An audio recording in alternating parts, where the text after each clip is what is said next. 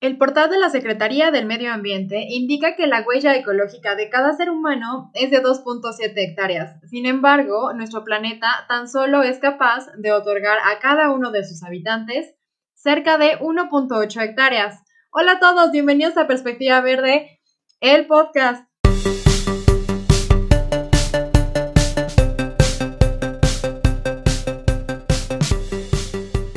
Bueno, hoy estamos muy emocionados porque tenemos a una invitada, déjenme les platico.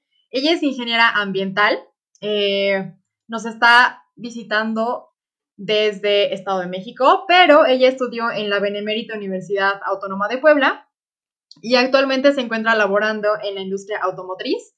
Y bueno, ella lleva un par de años también preocupada por estas cuestiones medioambientales. Ella es Jennifer Neria. Jennifer, qué gusto que estés aquí con nosotros el día de hoy. Bienvenida al podcast. Muchas gracias, al contrario, ah, gracias por invitarme. Estoy muy emocionada de estar con ustedes. No, pues un gusto para que nos platiques de todo lo que sabes referente a este tema súper interesante que vamos a tratar el día de hoy. Cuéntanos un poco sobre ti, eh, quién es Jennifer Neria, por qué te preocupa el medio ambiente. Bueno, pues como tú lo dijiste, yo estudié ingeniería ambiental y la razón por la que decidí estudiar esta carrera es porque desde que yo estaba en la prepa, yo en la prepa estudié una carrera técnica en laboratorio clínico, nada que ver con ingeniería ambiental. Eh, pero yo estando en esa carrera me di cuenta que me preocupaba lo que sucedía a mi alrededor, a mi entorno, me preocupaba que la gente desperdiciara agua, que se generaban muchos residuos y me sentía muy impotente de no saber qué hacer ante esa situación. Entonces descubrí la carrera de ingeniería ambiental y ahí me di cuenta que podía hacer algo por el medio ambiente. Por eso es que me, me inicié en esto, pero ya estando dentro de la carrera no me di cuenta de todo lo que podía abarcar y uno pensaría que ingeniería ambiental, no sé, vas a ver cosas como del cuidado del medio ambiente y así, como cosas más personales, lo que ya practico y no es así, nada que ver, más cosas enfocadas a la industria, a cumplir normas ambientales en México. Entonces, yo dentro de la carrera me di cuenta bueno, más bien, eh, en una ocasión mi hermana me envió un post sobre una chica que generaba solamente eh, un tarrito de 500 mililitros de basura. Esta chica es Lauren Singer, no sé si la conozcas, de Trash is for Toasters. Em, entonces yo cuando vi eso dije, wow, yo quiero hacer eso, yo quiero ser capaz de generar menos basura. Y me puse a investigar cómo es que lo hacía que ella llevaba sus bolsas de tela, que no usaba popotes desechables, compraba granel, o evitaba los empaques y los desechables lo más que podía. Entonces me, me inspiré, fue mi inspiración a empezar este estilo de vida que le dicen zero waste o cero basura. Y fue pues gracias a eso, a ese, a ese post, a Lauren, que, que me inicié en este estilo de vida y ya llevo cuatro años así, tratando de reducir mis residuos lo mejor que puedo. Sí ha sido un poco complicado. A veces sí es un poquito difícil, pero pues poco a poco he ido como concientizándome más y también concientizando a la gente que está a mi alrededor. Sí, que eso es lo importante, ¿no? Como informarse. Bueno, tú ya nos comentas que llevas más o menos cuatro años eh, llevando a cabo estas acciones, como estos, estos pequeños cambios graduales que estás incorporando a tu día a día para generar menos residuos. Entonces, realmente, bueno, creo que, creo que el chip verde o la semilla ahí de eh, medioambiental ya la tenías como, eh, pues, germinando desde hace tiempo, ¿no? Sí, sí, desde que estaba en la prepa, te digo yo, eh, no sabía, o sea, sabía que quería hacer algo por el medio ambiente, pero no sabía qué hacer y la verdad también no, nunca se me ocurrió como ponerme a investigar, sino yo creo que desde que estaba en la prepa hubiera, me hubiera vuelto bien ecológica. Claro. Que luego eso pasa mucho, ¿no? Que, que uno de repente empieza a conocer más cosas y a informarse y dice, ojalá hubiera sabido esto antes, pero bueno, pensemos que todo llega a su tiempo y todo llega en ese momento por una razón, eh, como tú aquí el día de hoy en nuestro podcast. Y em, pues ya le hemos comentado al auditorio que vamos a hablar de un tema bien interesante y, bien amplio también, y muy complejo igualmente, que es la huella ecológica. Jennifer, ¿cómo nos describirías a la huella ecológica? Pues mira, la huella ecológica eh, es un instrumento que sirve para conocer el impacto que nosotros le generamos al medio ambiente y este abarca lo que son los recursos naturales, eh, cuánto espacio necesitamos para poder vivir, la alimentación. es un indicador que se creó para poder eh, medir, eh, pues como te lo dije, el impacto que nosotros generamos al medio ambiente. Y pues esto ha sido ha surgido por la necesidad de que nosotros cada vez estamos consumiendo más y más y más, entonces nuestra huella ecológica ha ido aumentando. Como lo mencionaste al principio, nosotros solamente deberíamos de consumir 1.8 hectáreas y consumimos lo que es 2.7 hectáreas, lo que equivale a tres canchas más o menos del Estadio Azteca, que si lo pones en esa perspectiva, pues sí es bastante y solamente es por una persona. Totalmente. Entonces, podríamos decir en cierta forma que la huella ecológica será como nuestro límite o como nuestro corralito de recursos que nos corresponderían referente tanto a espacio como a, em, la tierra que, puede ser cultivable también o lo que podemos obtener para, para sobrevivir. Sí, eso sería lo que abarca la huella ecológica, que pues sí, como tú lo mencionas, es lo mm, es para para satisfacer nuestras necesidades, pero no sobrepasar ese límite que tenemos, ¿no? Pero actualmente ya somos muy consumistas y hemos sobrepasado ese límite, por eso es que cada año nosotros rebasamos lo que es la, cantidad de recursos que la tierra nos provee cada año a veces eh, se terminan los recursos que tenemos destinados para ese año meses antes, cuatro, cinco meses antes, cuando debería ser recursos que nos deben durar todo un año, los 12 meses. Entonces, eso es lo que nos ayuda a medir la huella ecológica.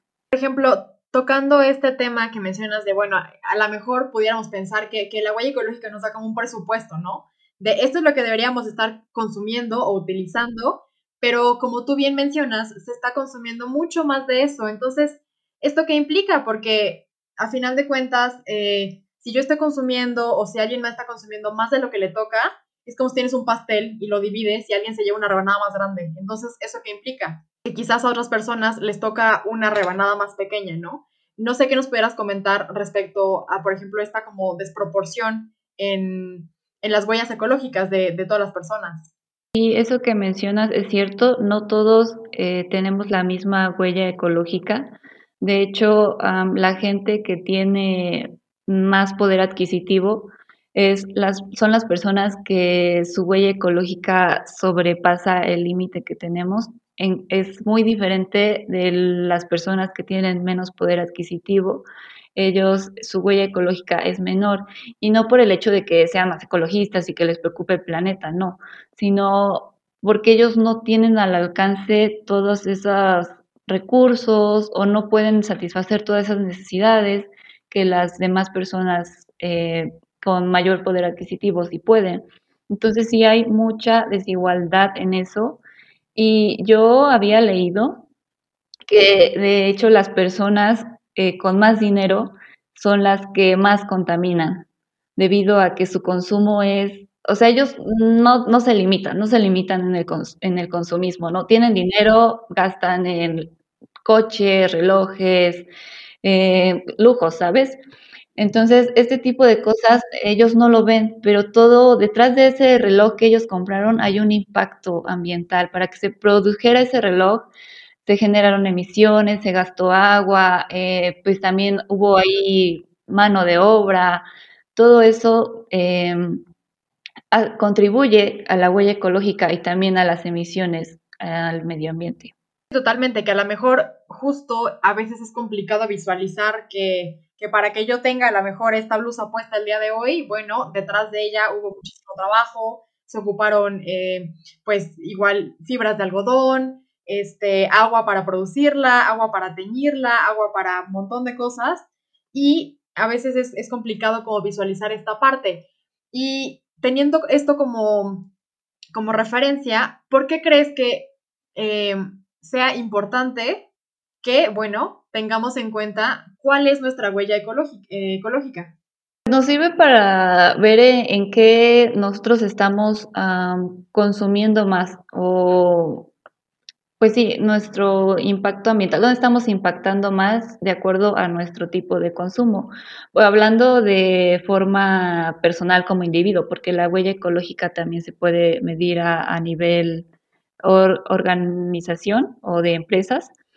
Entonces, pero más tú como persona, pues que sepas eh, qué es lo que estás consumiendo de más y cómo puedes reducir ese consumo a través de conocer tu huella ecológica. De hecho, existen aplicaciones, bueno, en, si te pones a buscar en, en internet, eh, huella ecológica, cálculo de huella ecológica, y te va a lanzar como un test y ahí te va a decir cuántos planetas necesitas para cubrir tus necesidades. De hecho, yo lo hice hace poco y yo ocupaba 1.7 planetas para cubrir mis necesidades, que yo siento que se me hace mucho para, se supone que yo pues he reducido mi, mi huella ecológica lo mejor que puedo y aún así necesito 1.7 planetas, lo cual se me hace bastante. Ahora, imagínate lo que necesitan las personas que su consumo sobrepasa, ¿no?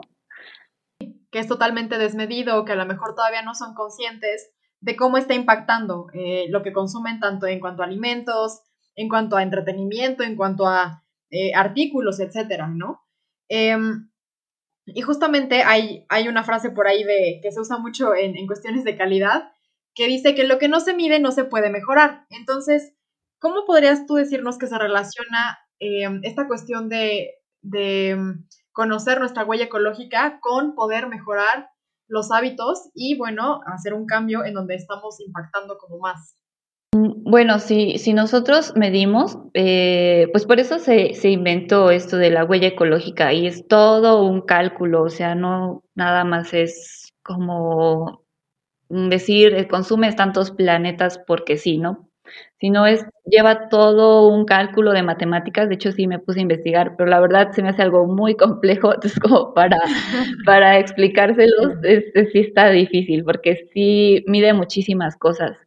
Mide eh, cuántos recursos naturales eh, extraes para cumplir tus necesidades, cuánto alimento eh, tú consumes, el, el, espacio donde vives, em, con cuántas personas vives, cuánto consumo de agua ocupas. Entonces es muchísimo, es muy complejo el medir la huella ecológica, pero esto nos ayuda para saber cuánto estamos impactando al medio ambiente, porque si nosotros no tuviéramos este, este valor, esta medición, como tú lo dices, no podríamos saber en, dónde mejorar.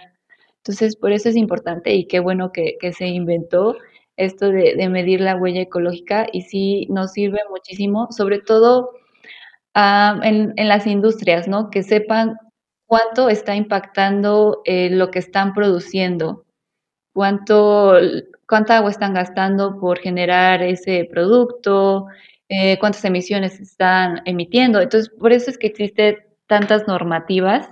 Eh, es, como mi área, de que existe normativa mexicana donde tú mides, hay ciertos límites de contaminantes que puedes emitir a la atmósfera. Y si no existiera esos límites, o sea, si no hubiera una normativa que nos dijera eh, podemos emitir tanto CO2, entonces estaríamos emitiendo cantidades más grandes de las que actualmente emitimos y la contaminación estaría, sí, la contaminación estaría full, ¿no? Más de lo que ya estaríamos, yo creo que ya no existiríamos si, si no midiéramos esas cantidades. Entonces, por eso ha servido la medición de la huella ecológica, igual la huella de carbono que nos ayuda a medir eh, el CO2, los gases de efecto invernadero, que igual esto se aplica muchísimo en, en la industria, en el transporte, en la energía, nos ayuda a saber cuánto CO2 estamos emitiendo y pues cómo podemos mitigar este impacto o disminuir nuestro nuestro consumo de, CO2. Ok. Y bueno, eh, nos comentabas hacer, hace un momento que justamente se podían medir diferentes como huellas ecológicas, ¿no? Que podía ser la personal, pero también la organizacional. Em, entonces, ¿cuántos tipos de huella ecológica existen en realidad? Tenemos lo que es la huella de carbono, que es la que te comenté, que se mide las emisiones a la atmósfera, pero se mide en cuánto dióxido de carbono desprendemos nosotros a la atmósfera. Y luego tenemos lo que es la huella hídrica, que esa es, abarca lo que es el consumo de agua que nosotros eh, necesitamos para satisfacer nuestras necesidades. Y de la huella hídrica se desprenden otras, que es la huella verde, la huella azul, y me falta una que en este momento no recuerdo. Una es para el, habla sobre el agua, digo, perdón, sobre la lluvia, que me parece que es la huella hídrica verde, que cuánta agua está, llega a nuestro subsuelo. Y luego la otra es la azul, en estos momentos no recuerdo esa de cuál, cuál era. Ah, no, no me acuerdo cuál era la huella hídrica azul. Pero bueno, esas nos ayudan a medir el consumo de agua que nosotros necesitamos, digo, igual para satisfacer nuestras necesidades en, en la, en, la industria agrícola, nos ayuda para saber eh, cuánta agua se necesita para un, por ejemplo, un kilogramo de carne, ¿no? Que es muchísima agua la que se necesita. Tan solo para un kilo son 16 mil litros de agua. Entonces, un kilogramo de carne. Para un kilogramo de carne. Muchísimo, porque con esa agua podrías cultivar otro tipo de hortalizas, ¿no? sí, sí, o cualquier otro grano, no sé, arroz, trigo, este, cualquier otro alimento que no fuera carne en este caso, ¿no? Y entonces em, nos ayuda a, medir em, ese, y tener ese control, ¿no? Si necesitas 16 mil litros de agua, bueno, ¿cómo puedo hacer que sea menos esa cantidad? Reducir. Exactamente. Eh, definitivamente el tener estas como mediciones, pues nos ayudan a delimitar, ¿no? Y decir, bueno, eh, también creo que, que es una, un apoyo para que podamos hacer un uso más eficiente de los recursos y justo como saber dónde está marcada nuestra rayita, ¿no? Y, decir, eh, si ya excedo esta raya, esta línea, bueno, obviamente va a haber consecuencias. Entonces, eh, pues como bien lo mencionas, creo que en este caso la, huella ecológica funge como a lo mejor un espejo, un, una, pues sí, un, un reflejo de, de cuánto se está emitiendo, cuánto se está consumiendo para no sé, creo que en este caso también es importante que, esto nos lleve a que se genere un equilibrio, ¿no? Que sea como proporcional lo que hay con lo que se consume y no al revés, que creo que es algo que está sucediendo actualmente. ¿O qué opinas al respecto? Si no tuviéramos la medición de la huella ecológica, pues no sabríamos dónde estamos varados, ¿no? Entonces, a través de eso, los países, eh, pues les ayuda para saber qué acciones implementar para reducir su impacto ambiental. Entonces, por eso es importante las mediciones de, pues no solamente de la huella ecológica, sino los números son súper importantes y siempre nos van a ayudar para, mm, para tomar una decisión. Entonces, si nosotros eh, estamos emitiendo, no sé, 200 millones de toneladas de CO2 por, por nuestro consumo de energía, el gobierno tiene que ver la manera de al siguiente año disminuir ese consumo de, CO2. Y pues ese, ese numerito les ayuda a saber dónde estamos varados y cómo podemos reducirlo, ¿no? Ya ellos se las ingenierían para implementar acciones que puedan ayudar a reducir ese consumo.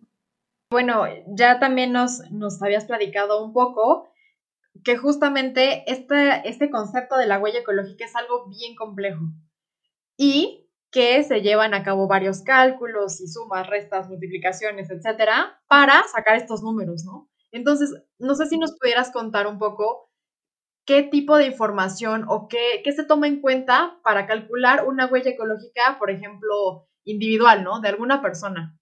Eh, pues sí, fue lo que te comenté anteriormente. Mide eh, su consumo de, de agua, el, consumo de terreno que tiene, Eh, también abarca lo que es eh, los alimentos que, necesita, cuánta energía está consumiendo, eh, cuántos vehículos tiene o cómo se transporta.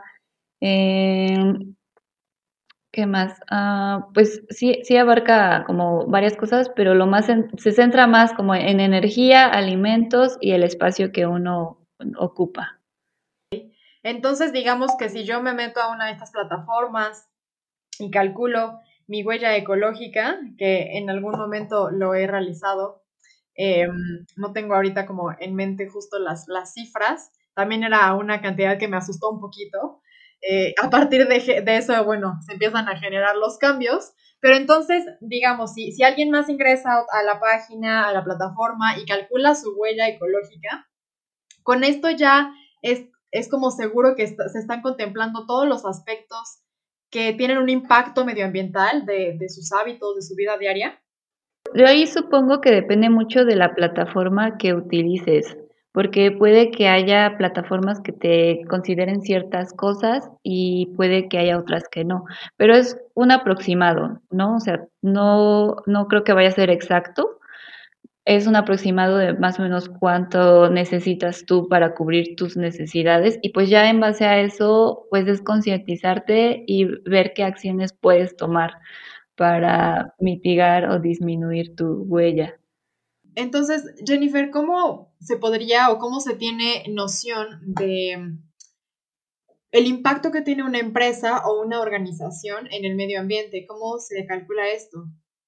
Mira, yo te voy a hablar de forma eh, personal de cómo lo manejamos en la industria donde yo estoy.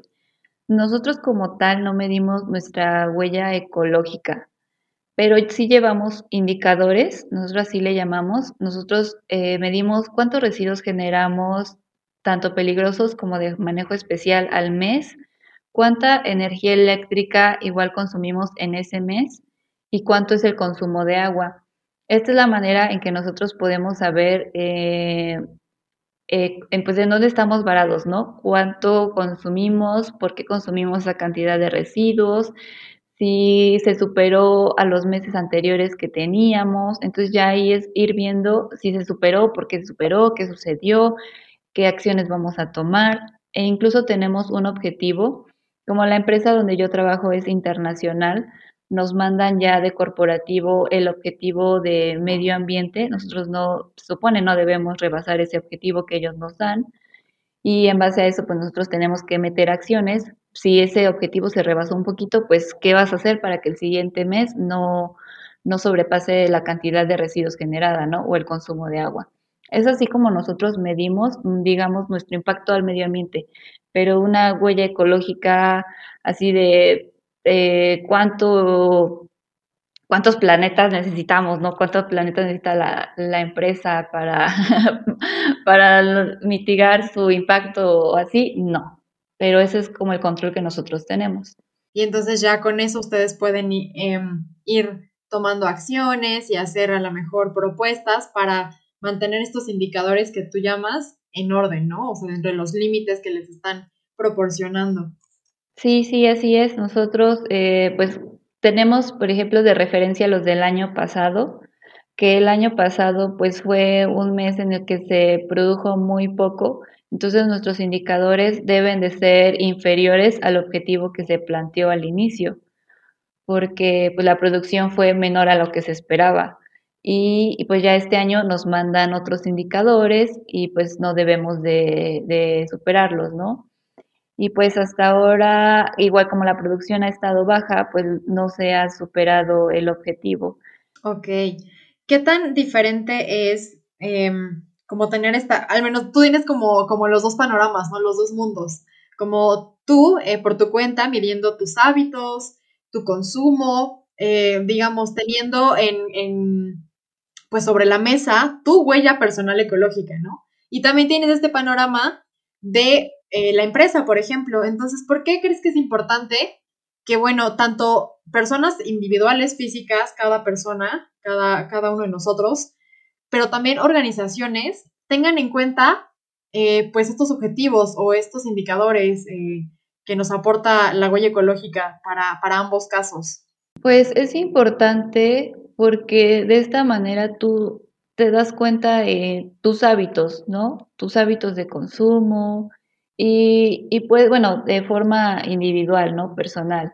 Eh, pues sí, ¿en qué estás, ah, en qué estás impactando más al medio ambiente?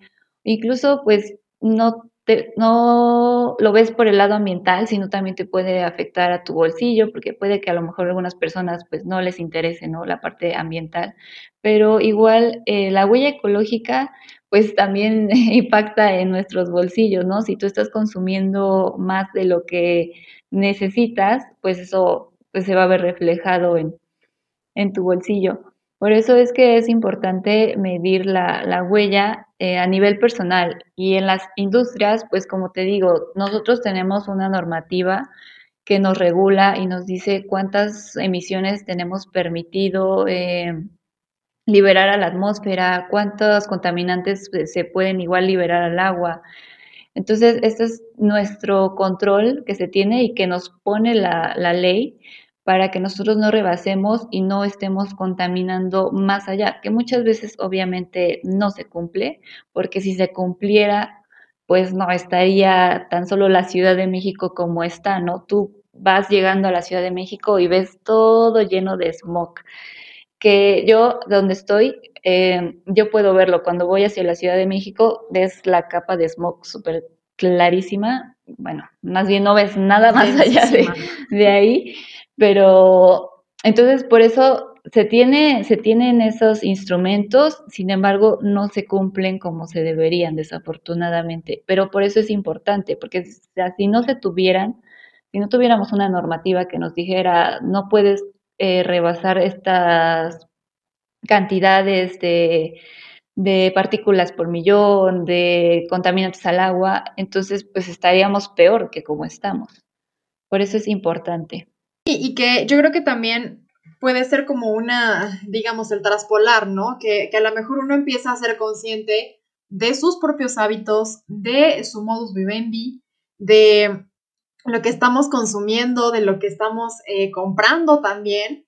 Y luego ya eso, eh, digo, afortunadamente creo que cada día hay también como más emprendedores mexicanos y, más empresas este, orgullosamente mexicanas creo que eso también se puede a veces traspolar cuando uno ya es consciente de sus hábitos, querer traspolar eso a otras esferas, ¿no? Como en tu caso, por ejemplo, que tienes la fortuna de, de bueno, estar consciente de tus, eh, de tus compras o de, tu consumo en general, personal, particular, pero también tienes la oportunidad de verlo en la, en la esfera laboral, ¿no?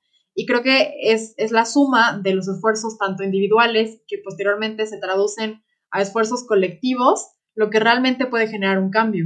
Sí, y pues sí es importante que todos, tanto a nivel personal como a nivel organizacional, seamos conscientes del impacto que nosotros generamos al medio ambiente. Por eso es que muchas empresas, ah, pues a lo mejor no les interese tanto el medio ambiente, pero los obligan a. Entonces ya tienen que meter eh, tienen que meter sistemas que los hagan más eh, sostenibles. Y a nivel personal, pues ahí sí ya dependemos, depende mucho de cada uno de nosotros, que nosotros queramos hacer algo por, por cuidar el, lugar donde vivimos, porque al final de cuentas, si nosotros no nos preocupamos, pues vamos a, terminar muy mal y ya estamos viendo las consecuencias que nos ha generado tanta contaminación, eh, todo el daño que le hemos hecho al planeta, pues ya, ya lo estamos pagando. Sí, que a final de cuentas va a ser una factura de la cual no nos vamos a poder librar, ¿no? Y bueno, referente a esto, eh, ¿cuáles consideras tú que serían como algunas, algunas acciones o, o qué podemos hacer para empezar a disminuir nuestra huella ecológica? Mira, hay muchísimas, muchísimas acciones. Podemos ir desde lo más sencillo, que es apagar la luz cuando no estás en casa o cuando es de día y no estás este, utilizando la luz o aprovechar la luz solar. Eh, desconectar los aparatos electrodomésticos que no utilices porque hay muchísimos que aunque estén conectados eh, y no estén usándose, siguen consumiendo energía. Y esto, pues no solamente afecta al medio ambiente, porque son emisiones que se están liberando, porque desafortunadamente, eh, desafortunadamente en México la energía que tenemos no es energía limpia, sino viene de combustibles fósiles. Entonces esto está contaminando muchísimo más. Y que tú dejes conectado tu celular, tu licuadora, tu horno de microondas, pues ahí ya estás impactando muchísimo. Entonces, esas son pequeñas acciones que nosotros podemos hacer. Sí, porque por ahí, perdón, te interrumpí muy bien, eh, pero por ahí creo que me parece interesante que este dato a mí cuando yo lo conocí me impactó muchísimo porque justo como bien mencionas, ¿no? Aunque un aparato electrónico esté eh, apagado, si está conectado a la corriente, sigue consumiendo alrededor de un 40% de energía. Entonces, si te pones a pensarlo, es muchísimo. Imagínate si empiezas a sumar la licuadora, el microondas, este, no sé, la computadora, la televisión, el DVD, el estéreo. Es un montón de energía que se está así yendo de a gratis, ¿no? Exacto. No solamente impacta en, en, el medio ambiente, sino también en nuestro bolsillo, porque pues nosotros seguimos consumiendo esa energía y la tenemos que pagar porque no las van a cobrar. Entonces, hay que verlo igual por ese lado, que es donde muchas veces tenemos que atacar a la parte económica y ya después eh, plantear la parte ambiental, ¿no? Por ejemplo, las empresas, a las empresas si tú les pones que tu proyecto va a ayudar a reducir sus emisiones a la atmósfera, eso a ellos no les importa. A ellos lo que les importa es cuánto dinero se van a ahorrar por, por no emitir tantos contaminantes a la atmósfera, ¿no? O por colocar paneles solares, cuánto dinero me voy a ahorrar a largo plazo por colocar esa, por tener esa instalación, ¿no? Entonces eso es por donde tenemos que atacar muchas veces, por la parte económica, por los beneficios que te va a traer a ti más que por los beneficios ambientales, que obviamente nosotros buscamos lo ambiental, pero es como una manera de llegarle a, las personas.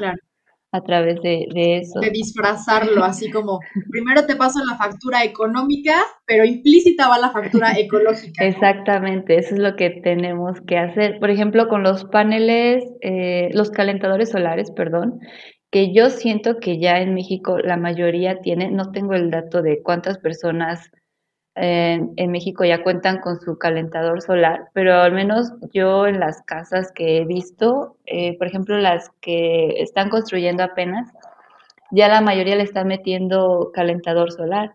Entonces eso pues está ayudando a su economía y también está ayudando al medio ambiente porque ya no haces uso de un combustible fósil, ¿no? Que es un recurso no renovable. Totalmente. Y pues sí, te ahorras muchísimo en gas, estás eh, utilizando una energía renovable que es el sol. Entonces sí es un gran beneficio tanto para tu bolsillo, que a, lo mejor al principio sí era muy costoso, ¿no? Hace unos años era un poco costoso tener un calentador solar, pero ahorita como ya ha ido evolucionando y ya hay más empresas que se dedican a fabricarlos, pues este el precio ha disminuido y ya puedes obtener uno a un precio accesible y ahorrarte muchísimo dinero. Me parece que la recuperación de tu inversión es en un año. en un año ya recuperas de que no estás gastando en, gas, recuperas ya lo que gastaste en el calentador solar. Y tu inversión inicial.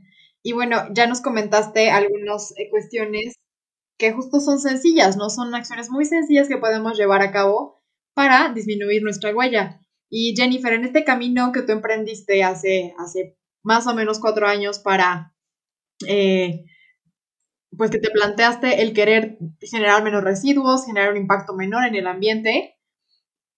Eh, me gustaría que nos compartieras qué ha sido como lo bueno, lo malo y lo divertido que te ha ocurrido a lo largo de, este andar en tu, en tu objetivo para generar menos residuos y en general menos contaminación.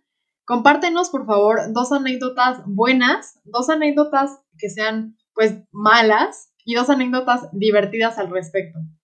Es, mira, ah, me voy a ir por la, por la mala, porque yo ah, cuando me propuse em, disminuir mis residuos fue un fin de año. Dije, mi propósito de año nuevo va a ser eh, ya no generar tantos residuos, ¿no? Y pues llega el primero de enero, salgo con mi familia. Exacto. Entonces, eh, pues el primero de enero en mi familia se acostumbra que nosotros salgamos a algún lugar, ¿no? A distraernos. Y ese día, pues yo iba medio preparada porque ya me había, ya había leído anteriormente cómo podías disminuir tu residuos, ¿no? Llevando tu termo, tu topper, tus cubiertos y así, armando tu kit. Pero pues yo era primeriza y me daba mucha pena en ese momento. Entonces fuimos a un lugar a comer, eh, era un lugar de, comida china, pero ahí te lo daban, aunque comieras ahí, te lo daban en desechable. Entonces yo llevaba mi topper, pero me dio mucha pena decirle que me lo colocara ahí, entonces fue mi propósito de año nuevo y fallé porque pues generé basura ese día y sí, sí me sentí un poquito mal, pero también me, me ayudó para decir, o sea, ¿por qué te da pena de eh, pedir tus cosas en tu contenedor, no? O sea, pena te debería de dar estar contaminando porque sabes que ese desechable afecta al medio ambiente.